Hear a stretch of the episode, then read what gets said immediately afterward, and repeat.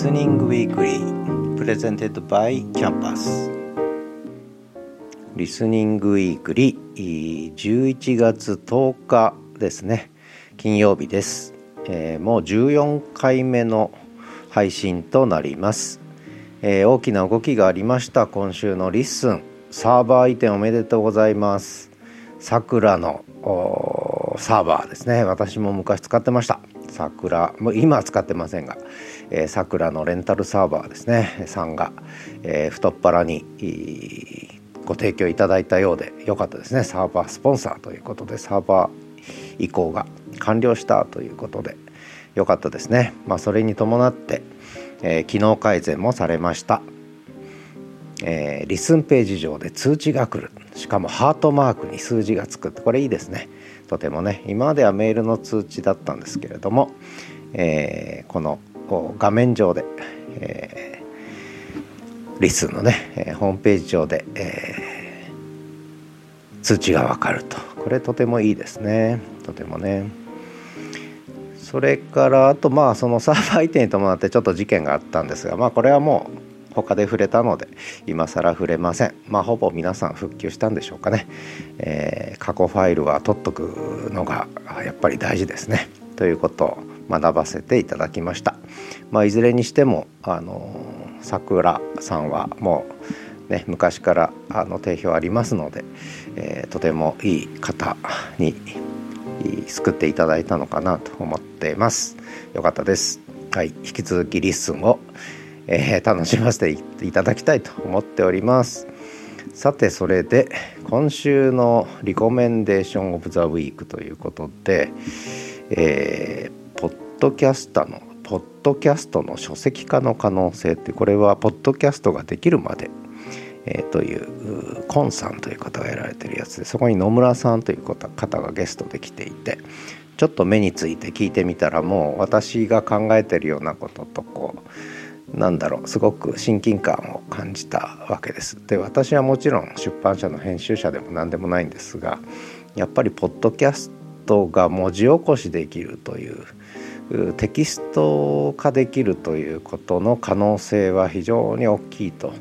思ってまして、えー、でまあそれがひいては書籍なんてね形もまあありうるんでしょうが、まあ、私の場合はむしろこうやっぱり音声の情報がテキスト情報化されるということ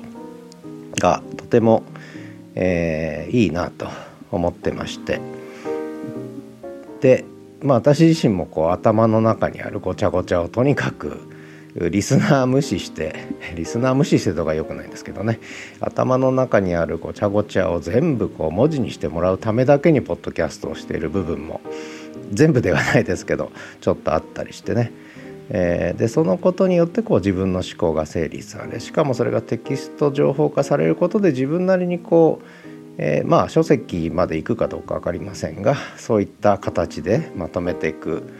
順序としてねとてもいいなと。これまではやっぱりこう頭の中にあるものをキーボード打ってたんですよね。でそれだとどっか行っちゃうんですね思考がね。でむしろ語ることで全部 AI に文字化してもらってでそれを今度自分の方で編集していくと。編集作業ですよね。でそうするとまあある程度ひとまとまりになれば、まあ、本のような形にもなりうるということはかなり意識していて、まあ、それであの SNS のノートの方もこれまで文字情報を書いてきたのをむしろ音声情報を、えー、載っける形にしたんですがただ最近気づいたのはこれを音声記事のままにしといてはいけないということなんですね。やっぱ文字の記事にしなきゃいけない。でしかも LISTEN 上にあるだけでもダメで、えー、ノートの記事としてやっぱり文字起こしした記事を載せることは新たなニーズに応えるということが非常によく分かりました。もうちょっと分かりやすく言うとこれまで音声記事でも載っけてノートにも音声記事で載っけてでホストはスタンド FM でやってたんですがメンバー限定で、えー、有料でやってたんですがでノートの方も有料の音声記事載っけてたんですがこの音声記事は売れない。ところが同じ情報なのにテキスト化した記事は売れる。まあそういう単純な話ですね。つまりテキスト情報は、えー、買ってくれる人がいるけど音声情報を買ってくれる人はまだまだ少ないというこういうことなんですよね。で私の感触でやっぱりテキストの方が市場としては10倍以上ある感じはしますね。だから音声記事にしたものを全て文字起こしされたものをちょっと編集して記事にすると。テキスト記事にすると。いうことは非常にこうニーズがあるということをここ1週間ちょっとやってみたら思わぬ反応がありまして。まあ単純に言えばノートの記事を買ってくれる人がポツポツとこう出始めたと。でこれまで同じ情報で同じ内容なんだけど音声記事は基本あんまり買ってもらえないというねことなんですよね。でこれはまあね考えてみればそうなんですけどただ私としては同じ情報をなんかこう音声でもう上げてんのになんか文字起こししただけのやつをまた記事に載せるってなんか詐欺っぽいなとか思ってやってなかったんですがそうではないんですねこれはね。受け手の側読み手の側リスナーの側にとってやっぱり音声情報まあ例えばポッドキャストを聞くっていう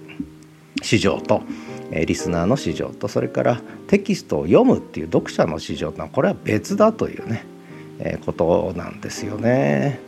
まあ、そのことにこうちょっとつながるようなお話をこのエピソードではされてたのでとても興味深くあの読ませていただきました。私もちょっと似たような感じでノートを活用させていただいてるんであなるほどなと。とても参考になりましたので引き続きちょっとそういう方向でねえー、いろいろやっていこうかなと思ってますがそれをやるにあたってやっぱりポッドキャストで喋った内容が文字化されると AI でね。これがもう必須だったんですよね。でそれを今やってくれるのが LISTEN。そしてスタンド FM ただスタンド FM は精度がいまいちとちょっと編集しにくかったんでほっといたんですがでも今使い始めました。それからあとは YouTube がねやっぱり文字起こしができるので、まあ、ここもちょっと修正機能がないので、えー、コピペしてやるしかないのかなと思いながらまあそういう意味ではやっぱりリスンさんのテキスト化っていうのは一番使いやすいですね。まあ、ただスタンド FM と違うのはやっぱり収益モデルがないという、まあ、この辺りですね。はいまたその話かと思うかもしれませんが、まあ、とにかく書籍とポッドキャスト相性がいいっていうのは私もそう思ってたのをもうはっきり言っていただいたんで確信が持てたなということと頭の中にあるものをとにかく喋って文字化するということにすごくだから意味があるっていうね、え、そこに市場もあるっていうのはとても納得ですね納得。それからあと映像 YouTube でやるんじゃなくてポッドキャストでやるのに向いてる人がいるってこれも非常に納得ですね納得感が非常に強かったということで、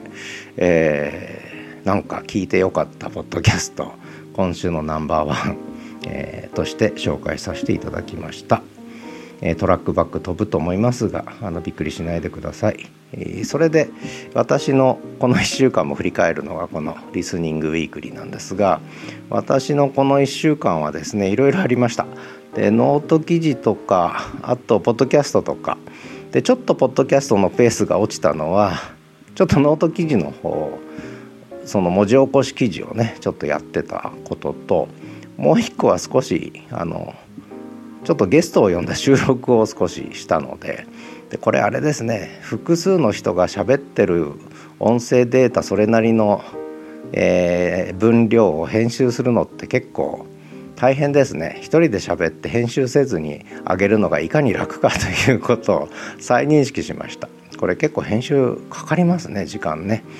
えー、とにかく時間がかかりますね。時間を費やさないと完了しないというそういう作業ですね。これね。なんかもうちょっとこう簡単にやれる手ないのかなとか思いながら。うん。ちょっとゲスト番組も動かすのがちょっと面倒くさくなってきたんだとか まあわけのわかんないこと言ってますがよくわからないリスニングウィークリーですけれども今日の札幌は雨。えー、ちょっと寒くなってきて明日は雪が降るんじゃないかと言われてまして本格的な冬の訪れがやってきますが、まあ、リッスンはサーバー移転。桜咲くですね。春が春が早めにやってきたと。冬が来る前に春がやってきたってね。桜咲くサーバー移転。おめでとうございます。返す返すも、えー、とても良かったです。今後も使わせていただきたいと思います。ということで